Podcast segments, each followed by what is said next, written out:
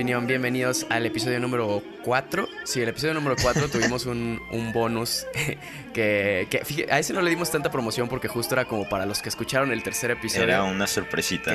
era, era, sorpresita. Obviamente las personas que, que, nos escuchan ya, pues en, ya estamos en YouTube también. Ahí no se subió el bonus. Eh, esperamos esta semana ya esté disponible por ahí.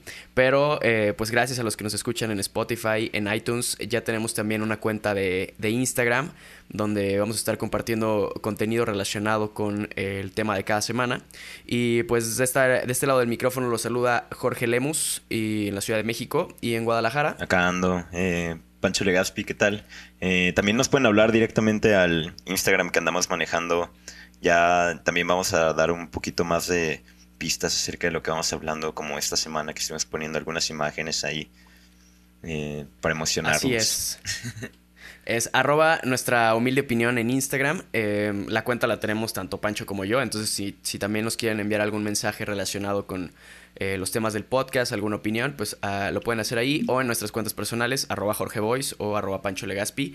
Em, algo que quería comentarles es si les gusta este podcast, eh, pueden pasar, sobre todo en iTunes, en Spotify no se pueden valorar, pero en iTunes pueden eh, pasar a dejar su, su, opinión, una reseña y ahí la, la, la valoración que quieran o que consideren que de estrellitas que tiene el podcast. Y otra cosa que nos puede ayudar mucho para dar a conocer el podcast y pues distribuir el mensaje que tenemos en cada episodio es que si les latió el episodio lo compartan en sus historias de Instagram. Eh, igual pueden etiquetar la cuenta de, de nuestra humilde opinión y pues eh, se agradecerá mucho. Claro, eh, también otra, bueno, atendiendo a esos comentarios de los que hablábamos, nos dejaron alguno en YouTube en donde decían... ¿Por qué no, por qué no enseñas sus caras? ¿Son, ¿Qué? ¿Son, son jotos o qué, güey? a esa persona, pues quiero para empezar a explicarle, mandarle un, mandarle un saludo y explicarle lo que es un podcast. Nunca había visto que a la gente de la radio le dijeran, ¿por qué no enseñan sus caras? ¿verdad? Pero bueno, eh... Sí, a, lo mejor es por, por ya la costumbre que, que tienen muchos de, de, que varios podcasts se están haciendo también en, en video, es un video podcast, pero no, este principalmente es audio. Pancho y yo mientras grabamos sí nos estamos viendo las caras. No descartamos en algún futuro eh, poder hacer algo visual, aunque no creo que, sea lo más importante estar viendo nuestras caras, sino de lo que estamos hablando. Sí, sí, ni yo quiero verme la cara a veces, así que... en fin, vamos, eh, vamos tomando el primer comentario también que recibimos en la semana. Eh, fue, fue más un saludo eh, y un halago que recibimos y queremos pues darle atención. Es de Moriturio, una, una cuenta que nos hizo unos collages y dicen... Eh, en el podcast Nuestra Humilde Opinión hablan sobre la retórica en los medios de comunicación y en la política, la importancia del discurso, la terminología e incluso el ritmo del habla en el efecto que nos causa lo que escuchamos. Hay que ser críticos al recibir información y darnos cuenta de lo que no nos quieren decir o, los que no, o lo que nos quieren decir de forma distorsionada. Es básicamente lo que te ayudan a hacer esos episodios del podcast. Eh, queremos agradecer muchísimo la atención y que hayas recibido el mensaje moriturio como, como queríamos que lo recibiera la gente en realidad. Eh, gran capacidad de abstracción la tuya. Eh, eso es básicamente todo. En realidad no recibimos réplica para, ya sabes, llevar una discusión como lo habíamos hecho. Pero si no están de acuerdo con algo o tienen alguna pregunta, son bienvenidos todos los comentarios siempre.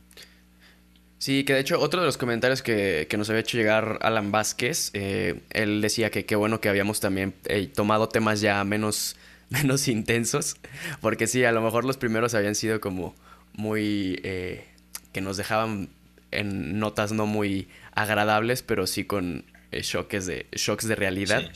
y pues hoy tenemos un tema también que no es tan intenso, pero que es de suma relevancia eh, para cualquier persona. Muy bien, pues eh, digo, vamos a empezar también por contextualizar por qué escogimos este tema, ¿verdad? Eh, en la semana que habíamos grabado fue el 8 de marzo, el Día de la Mujer y pues como el Día de la Mujer normalmente es conmemorado, muchas mujeres salieron a marchar a las calles, ¿verdad? Y como protesta acerca de lo que está pasando para, sí, están sí, para reclamar derechos. Manifestándose para Exacto. De reclamar derechos, eh, da, evidenciar. Exigir justicia por, por, las mujeres secuestradas o los intentos de secuestro en, en, el metro de la Ciudad de México y los feminicidios en general en todo el país. Sí, evidenciar cómo abunda el, el exceso de violencia hacia la mujer en el país, ¿verdad? Y en general en el mundo y en Latinoamérica, sobre todo. Eh, sin embargo, pues siempre hay detractores, siempre hay críticos de la protesta como tal, ¿no? Bueno, que se disfracen como tales. Y leíamos muchos comentarios de gente inconforme porque decían, siempre que salen a la calle a marchar, no se trata solo de marchar y exigir derechos, vienen y pintan las paredes, dejan basura, eh, molestan a la gente, etcétera. Bueno, para empezar, la, desobediencia civil se trata un poquito de molestar a... Claro, de causar disturbio en los espacios públicos. Y pues vamos... Y no necesariamente de una forma violenta, que es también algo que vamos a tocar hoy. Pero sí muchos comentarios eran de, bueno, que quejándose, demeritando el, el objetivo principal de las manifestaciones, diciendo que eh, que ya no las toman en serio porque están dañando. Hubo, hubo mensajes eh, que se pusieron en las paredes de, ciertos vagones del metro o en algunas partes de la ciudad. Entonces, si había hay gente que comprende que eh, pues forma parte de la manifestación que los mensajes sean plasmados de esa forma, pero pero pues había parecía que había personas que estaban más preocupadas porque estaban rayando paredes que por los feminicidios. Sí, la gente la gente en general critica critica la protesta como como forma de criticar el ideal que están protestando, ¿verdad? Es decir, no no es que les moleste tanto la manifestación como tal, sino por qué se están manifestando las mujeres para reclamar derechos, ¿no? Eh, a lo mejor no te agradan los medios o la manera, sin embargo, ¿por no está haciendo una protesta a tu manera, verdad? Es, es una pregunta completamente válida hacia la gente que tiene este tipo de quejas. Y también, bueno, ¿qué protesta no ha sido incómoda en la historia, verdad? Vamos a también a, hablar un poquito de, eso ahorita. Eh, desde los principios de, de, la protesta en el mundo, desde la Revolución Francesa contra Luis XVI, siempre se han creado disturbios que van violentando la esfera pública, el, la paz eh, común, ¿no? De, la gente. Pues es el, objetivo principal de la, de la, propuesta, causar eh, ese cambio social o ese ruido. Es como cuando en cualquier ciudad está pasando algo y dices, ¿por qué hay tanto tránsito? No está avanzando, ¿qué es lo que está pasando? hay una protesta, hay una marcha y es como, bueno, es justamente el objetivo es por qué, qué están pidiendo, por qué por qué cuestiones están... Eh, no me gusta tanto luchar porque creo que va hacia como el lado violento, pero qué es lo que buscan defender, ¿no? Y justo es eh, la mayor parte del tiempo, pues derechos, eh, ya sea humanos, en este caso como las mujeres pidiendo justicia, que también sería algo social, es, es, es, la forma en la que los que no tenemos acceso a un, a un diálogo diplomático o, u ordenado con quienes tienen el poder, pues hacer escuchar la voz del pueblo es una forma de, sí, hay que entender que el cambio siempre viene acompañado de complicaciones y asperezas, ¿verdad? El, que el que te resistas al cambio más bien es resistirte a un mejor a una mejor vida, por así decirlo. Al principio a lo mejor no va a ser agradable. Y es que, de nuevo, no vamos a contextualizar esto, vamos a hacer un poquito de memoria desde el Said Satyagraha, eh, perdón por pronunciarlo todo difícil, pero está difícil. Eh, eh, esa fue la protesta de Gandhi, ¿verdad? Y en su momento también los ingleses mismos no sabían cómo responder a una protesta pacífica, que también hay que entender que la protesta pacífica no tiene nada de pacífica, solo es un lado pacífico y, el otro está agrediendo a ese, a ese lado, ¿verdad? Son perpetradores y los otros las víctimas no hay tal cosa como una protesta pacífica como tal. Eh, en sí mismo significa... Pero es vista desde el lado, desde el lado no... Sí, desde el lado físico, claro. violento. Y de, y de hecho El, es, violento en cuanto a las ideas, violento, porque confronta a la gente y sus injusticias, ¿verdad? Esa es parte de la protesta pacífica. Es decir, aun cuando la protesta no, no tenga un efecto físico sobre las paredes, el tráfico, etc. El chiste es, ya sabes, moverle la jaula a la gente que tiene en la cabeza, ¿verdad? Que se, que se despabile el perico que tienen ahí. Eh, también, bueno, y otras protestas también lo han mostrado. Hay otras que no han sido tan pacíficas, ¿verdad? La de Muharram en el 79 contra el Shah de Irán. Esa fue una de 9 millones de personas que salieron a marchar, tirar, romper y quemar todo lo que encontraran a su paso para exigir derechos, derechos que además les fueron revocados prontamente por el nuevo régimen de Irán. E, es otro tema también, los efectos de la protesta como tal, a lo mejor no siempre van a desembocar en lo que uno quiere, ¿verdad? Eh, por eso es importante que todos nos sumemos y canalicemos la energía hacia donde queremos que vaya el cambio y el progreso, ¿verdad? Sí, es, eh, tomar el poder como, como sociedad. Así es. Y apuntar todos hacia el mismo objetivo para lograr esos cambios. Así es. Eh, el, muro de Berlín es, otro, es otro ejemplo del, en el 89, ¿no? La gente empezó a hacer vigilia en las, en las noches, a salir a, a protestar y pronta, prontamente cayó el régimen y, el muro con, con él. Eh, fue un gran momento en la historia en donde, ah, bueno, obviamente también hubo tumulto y, violencia en las calles, ¿verdad? Sin embargo, sí, sin embargo llevaron a esta unión. Que, eso es importante destacar de, creo que de las, de las propuestas hablábamos de, de lo violento y lo no violento y y creo que sí hay momentos en los que, a pesar de que las protestas busquen ser eh, pacíficas, eh, pues evidentemente siempre ha existido esa fuerza contraria que a veces puede ser hasta el mismo gobierno que envía ah, gente como civiles para hacer altercados y que la propuesta, la protesta pierda fuerza. Porque justo hay un... El doctor Fabio Rojas, que es de la Universidad de Indiana, eh, publicó un libro donde principalmente habla del, Power Black, del Black Power Movement, eh, este movimiento que buscaba eh, rescatar los derechos de las, de las personas afroamericanas en los 60s y en los 70s, donde, donde señala que las protestas sin violencia son muchísimo mejor tomadas que las protestas con, con violencia. Hablando de las cuestiones físicas, como lo mencionábamos hace rato, no tanto como la violencia en puntos de vista. Eh, pero pues sí, siempre ha existido esta parte del, gobierno, ¿no? Que quiere sabotear lo que se supone que es pacífico y afecta al, movimiento. Y, deslegitima también. Sí, claro, deslegitima la causa, exactamente. Además también eh, dentro de esa misma narrativa se le puede pegar a la gente misma y entonces la oposición viene por parte de la misma sociedad, ¿no? Pero también qué tipo de servilismo tienes que tener o vivir para reprimir a los que buscan un bien más grande y tomar el lado del represor, ¿verdad? hablamos de gente sumamente miserable, que los que no conocen la libertad son los que se quejan de los que la exigen. Así de plano, no, no, no cabría en, una, en otra cabeza que alguien esté pidiendo por ti y le escupas en la cara, ¿verdad?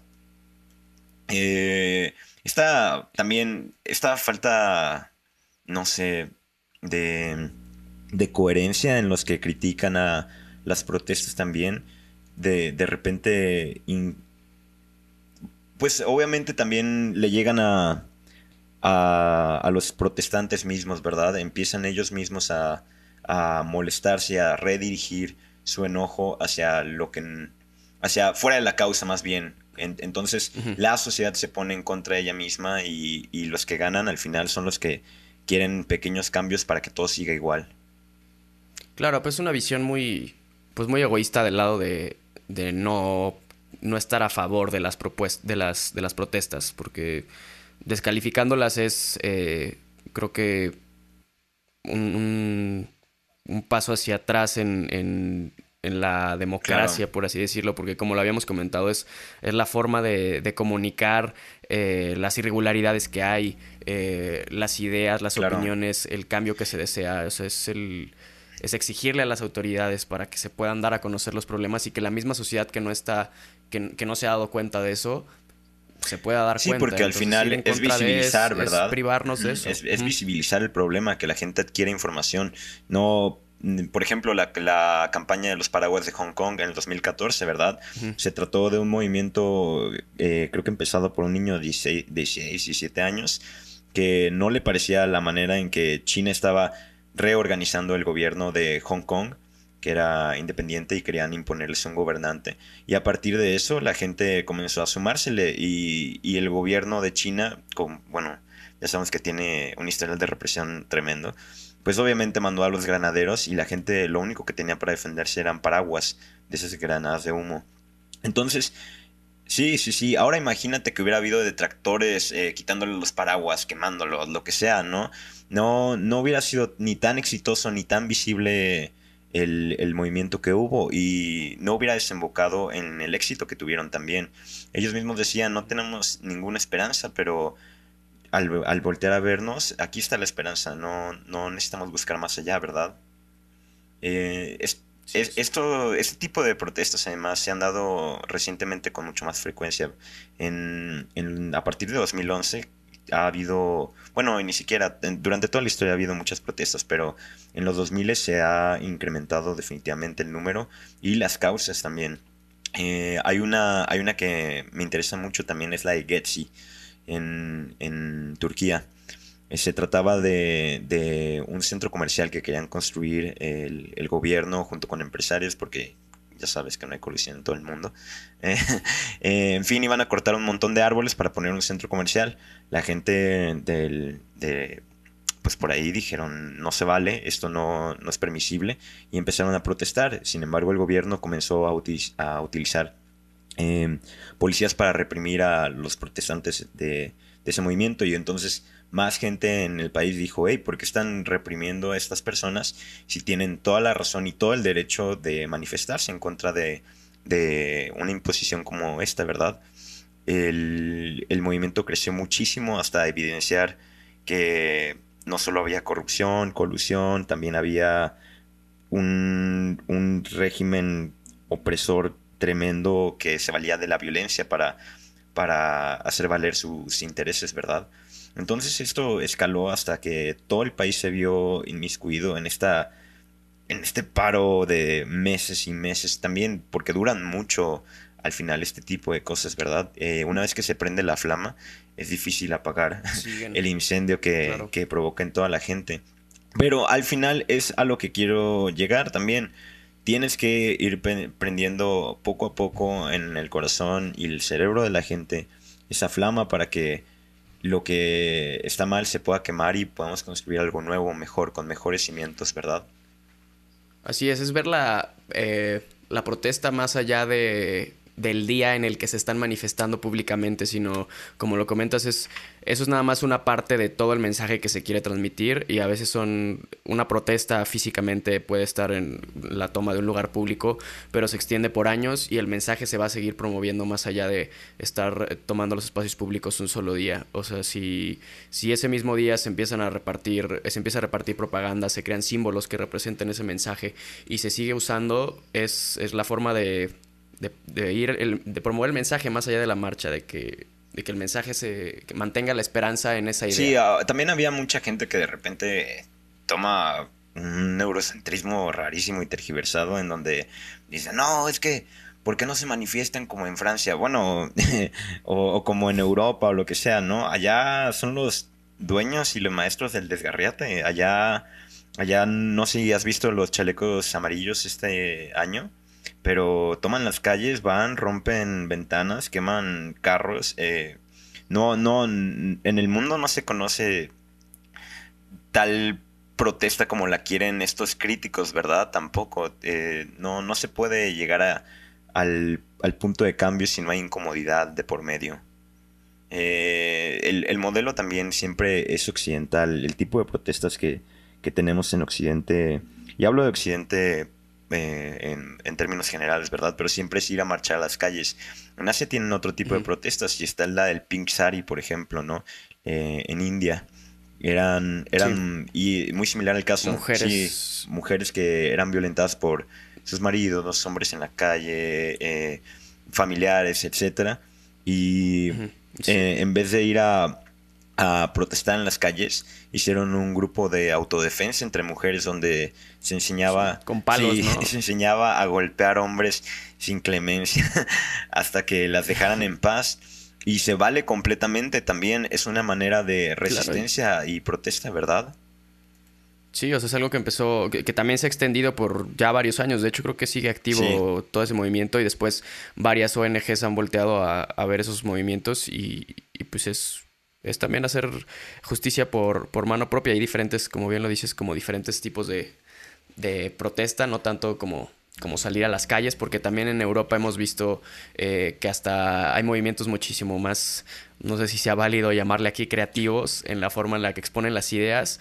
Eh, porque pues así como dices, a lo mejor a partir de la violencia y de afectar a, los espacios públicos o a partir de organizarse en privado, no sé, bueno, si se le puede llamar en privado como lo que comentabas en la India, pero pues nos ha tocado ver en, en países europeos que salen mujeres, eh, o, aquí, mismo en América, en, Nueva York había habido una, una manifestación donde las mujeres habían eh, creado eh, cartulinas. Carteles cartulinas eh, con, con, su propia menstruación. En Femen se habían... Roban niños Jesús, ajá, roban... Ajá, robando, robando niños Jesús de, la, de los pesebres. que digo, eh, por más, por más risa que nos dé, al menos estamos hablando de ellas y es lo que quieren exactamente, que hablemos de, claro, los problemas. es una forma de llamar la atención para, para, para llegar a, ahí, ahí también, digo, vamos a entrar un poquito en la crítica porque eso se trata este programa, ¿verdad? Y no vamos a tomar parte de, de ningún lado, estamos de nuestro lado. Pero sí es criticable la poca creatividad que, hay en Latinoamérica. Creo que no se está tropicalizando la protesta como, como tal. Eh, son protestas genéricas impropias de nuestra cultura y región, ¿verdad? Que no están llegando. El, un gran, por ejemplo, una gran fortaleza de México es su sentido del humor, eh, el sarcasmo, ¿no? El doble sentido. Y sin embargo, rara vez ves protestas que ejemplifiquen esto, que, que lo, lo pongan como medio para llegarle a la gente, es decir, la burla, el ridículo, ¿verdad? No, no se está explotando este tipo de recurso cultural que tenemos también y solo adoptamos modelos que ya se han usado en otras partes, que funcionan en otras partes, pero aquí no puede funcionar lo mismo que en otras partes porque es diferente región, ¿verdad? Es diferente cultura y los gobernantes escuchan otro tipo de mensajes también y la gente también no está acostumbrada ni quiere estar acostumbrada a gente bloqueando el tráfico y muy a menudo también pues pierde mucha fuerza eh, la falta de precisión y reclamos a quién van dirigidos también. La, las protestas aquí van mucho al abstracto no es qué están protestando pues que la, la violencia hacia la mujer Sí, pero no estás diciendo quién es el de la violencia, a quién estás dirigiendo la protesta, o sea, también porque, porque estás molestando a la gente en la calle cuando a lo mejor ellos no son, ¿no? Vete a protestar ahí a la Cámara de, Legislación, ¿verdad? La importancia ahí de, definir pues, muy claramente qué es lo que se quiere lograr y, proponer eh, soluciones realistas. Eh, más allá de... El problema es, así como dices, ¿no? Algo muy ambiguo, o sea más bien plantearse y los posibles escenarios y a partir de eso poder decir, va, estas son las propuestas, ¿no? Sí. Pero tener muy definido qué, porque si nada más está alterando el orden sin, sin ningún tener propósito, una idea en claro, pues no va, no va a avanzar eso. Claro. Y también, eh, ahorita eh, que dijiste que no, no va a avanzar eso, es que también es difícil que avance con tanto detractor, porque la gente también se enfada, obviamente está recibiendo las quejas que, que no creen que les acomodan o les pertenecen, ¿verdad? Eh, sin embargo, también esta gente que se queja muy a menudo cita, o bueno, me parecen de, de un lado conservador muy extraño, porque eh, es gente, es gente, bueno, al menos aquí en este país católica, que, que dice, no, esos no son mis valores, eso no está pasando, etcétera, ¿no? Aunque aunque no sea visible para ellos, sí está pasando porque alguien lo está denunciando, ¿verdad? Y y también volteen, digo, vean sus propios principios, sus valores. Su maldita Biblia comienza por una protesta por parte de los judíos para liberar al pueblo de los opresores, maldita sea, ¿no? es, es, contradictorio también no apoyar a, tu propia gente para librarse de, de un opresor. Y, y, también cómo se le mete esa idea a la gente, ¿verdad? Yo siento que tienen que ver, y podemos retomar el caso de Atenco. Eh, en 2006 eh, cuando Peña Nieto mandó a exterminar un poblado por haber bloqueado una carretera cuando se enfrentaron a policías, mandó a un poblado de tres, digo, no, no sé las cifras en este momento exactas, perdón, pero mandó a un poblado de 303 mil policías a masacrar, a allanar, a violar. La instrucción era aniquilar a todo el que se pusiera enfrente. Y así fue. Eh, hubo mujeres violadas, gente muerta, eh, ensangrentados, había camionetas llenas de, cuerpos. Fue, es una represión también que como no se había visto en la historia y, casualmente la memoria colectiva decidió olvidarlo para darle la presidencia seis años después, ¿verdad? Eh, ¿Y cómo es que pasa eso? Es que en México no hay verdades, hay versiones todo el tiempo. Eh, hay medios tergiversando, hay exceso de fuerza, autoridades tiránicas, hay todo tipo de factores que empiezan a envenenar el, subconsciente colectivo para, para dar forma a nuevas ideas. Entonces, tú ves a un protestante golpeando a un policía después de que el policía le disparó, pero solo te ponen la imagen en medios de el protestante golpeando al policía y dicen, miren, bola de revoltosos, eh, empiezan a tacharlos con adjetivos, a... Sí, solo una parte de la historia. Claro, claro, eh, no. Lo que les conviene. Ah, exactamente, exactamente. Y con esos mecanismos también es difícil lidiar em, como sociedad contra las ideas que están tratando de imponer los gobiernos, gobernantes, ¿verdad? Y los medios de comunicación aliados con, con, con el gobierno, pues ahí termina de cerrarse el eh, la comunicación sesgada. Otro caso que ni siquiera es tan, tan, digo, tan ajeno ni tan lejano es la ley Bala de Moreno Valle, el gobernador que, se acaba de estrellar en la, en, bueno, y se murió en, el helicóptero o avioneta, sí. Eh, en fin, ese señor, para que no lo extrañen tanto, en Puebla trató de aplicar la ley Bala que permitía reprimir protestas con el uso de la fuerza letal y dio un saldo de heridos tremendo y entre los muertos además niños. Es decir, eh, los policías fueron ahí con, con, balas, con armas de fuego a dispararle a niños para que este señor no estuviera incómodo por las protestas. El, el caso sigue siendo tremendo y, eh, no se ha podido resolver. Por supuesto, no hubo castigo para nadie. Por supuesto, no hubo responsable. Nadie sabe quién disparó. En fin, el, caso de Atenco, ¿verdad? ¿Qué, qué, qué está pasando aquí que, que no, de plano no, no, o no reclamamos o no nos interesa o estamos muy envenenados por el tipo de mentiras que nos dan? Pero aquí hay que instar a la gente a ser un poquito más críticos y decidir de qué, de qué lado de qué lado se ponen, ¿verdad? Eh, ¿Quieres estar de, del lado de las mentiras, del lado de la gente que está aplicando este tipo de leyes que manda a policías a violar mujeres? ¿O, de aquellos que están eh, tratando de comunicar un mensaje diferente al, al, al que estás oyendo, ¿no? Al, a la historia que tenemos todos implantadas en nuestra cabeza de que el gobierno está viendo por ti. Ya vemos que no es cierto, ya sabemos eso. ¿Cuál es la resistencia? Creo que justo por eso, para mí, ya a modo de conclusión, encuentro importante voltear a ver las manifestaciones, las protestas, porque pues cuando uno, cuando la sociedad se une para un mismo fin, pues se logra ese cambio del que estamos hablando, ¿no? Se produce ese cambio social. Eh, pero es importante tenerlo claro, no siempre, no en todos los antes casos. De que, antes de que concluyamos con eso, y qué bueno que lo sacaste, porque casi se me olvidó mencionarlo. Pero a ver, ¿qué tipo de protestas reúnen a la gente en México? Vamos a ver de verdad las protestas más bueno, impactantes. Bueno, hablemos de la, con, la que con la que empezamos hoy. Ah, ah, no, me gustaría de verdad hablar de la... Porque esa con la que empezamos hoy reunió a que mil y tantas mujeres en, en la... Cinco mil, como cinco mil mujeres, si no me equivoco. Pero ¿cuál es la protesta que de verdad reunió a 500 mil personas en México? Solo las que se organizan para mermar derechos de, de otros. Eh, la de uno por los niños, marchas contra homosexuales. Pura pura reclamo que abunda en la ignorancia y con las cuales se moviliza una mayoría, además estúpida, para, eh, para, perpetuar el, status quo. Eh, bueno, es cierto, tienes toda la razón. O sea, si, pidiera yo nada más eh, voltear a ver por qué se está manifestando y venirse, tienes que, hay que tener ese punto de vista crítico y cuestionar por supuesto, dices, bueno, si se están juntando medio millón de personas o no sé cuántos sean para marchar porque los niños tengan una mamá y un papá, o sea, un argumento ahí religioso disfrazado de, derecho humano. Pues, pues Exactamente. No, Entonces estos, estos cambios para que todos sigan igual no, no, no son admisibles tampoco. Sí, o eso, que es un paso para atrás, ¿no? O sea, estamos viendo que la sociedad está avanzando en cuanto a los derechos para la comunidad LGBT y después sale alguien a protestar en contra de los derechos de, alguien, de, de, otra, de otro grupo, pues es, es complicado pedir lo que, lo que estaba concluyendo yo cuando tenemos... Sí, nomás, para, nomás para también no, no, digo que nuestros escuchas no, no se vayan por una, por una tangente así, ¿verdad? Tampoco hay que tomar... Claro. O sea, no porque estén protestando significa que sea una buena causa tampoco.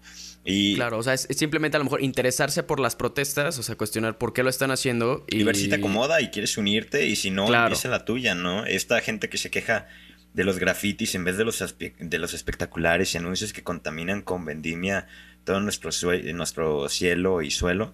Bueno, pues a ellos que les molesta tanto, les sugiero protestar a su manera, ¿no? Y, y si quieren ideas, yo les doy una. Los monjes en el Tíbet se autoinmolan, se queman vivos. ¿Por qué no protestan así acerca de los grafitis que, que, después de cada protesta, verdad? Yo, yo, yo, yo los invito a quemarse vivos si les molesta tanto que la gente grafite. Esa es una gran manera de protesta. Perdón. Eh, eso, es, eso, es, todo lo que tengo que aportar. Eh, no. no te creas. Si quieren llamar la atención, quémense vivo. Así es. Esto fue todo por hoy.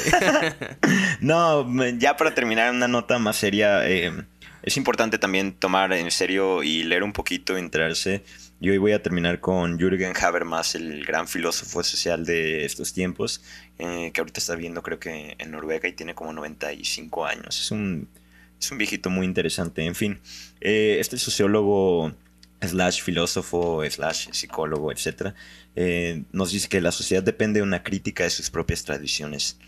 Es decir, si no está este ejercicio de autocrítica colectivo, nunca se van a poder derribar las barreras que nos tienen en este hoyo, ¿verdad? Nadie se va a poder salir de eso.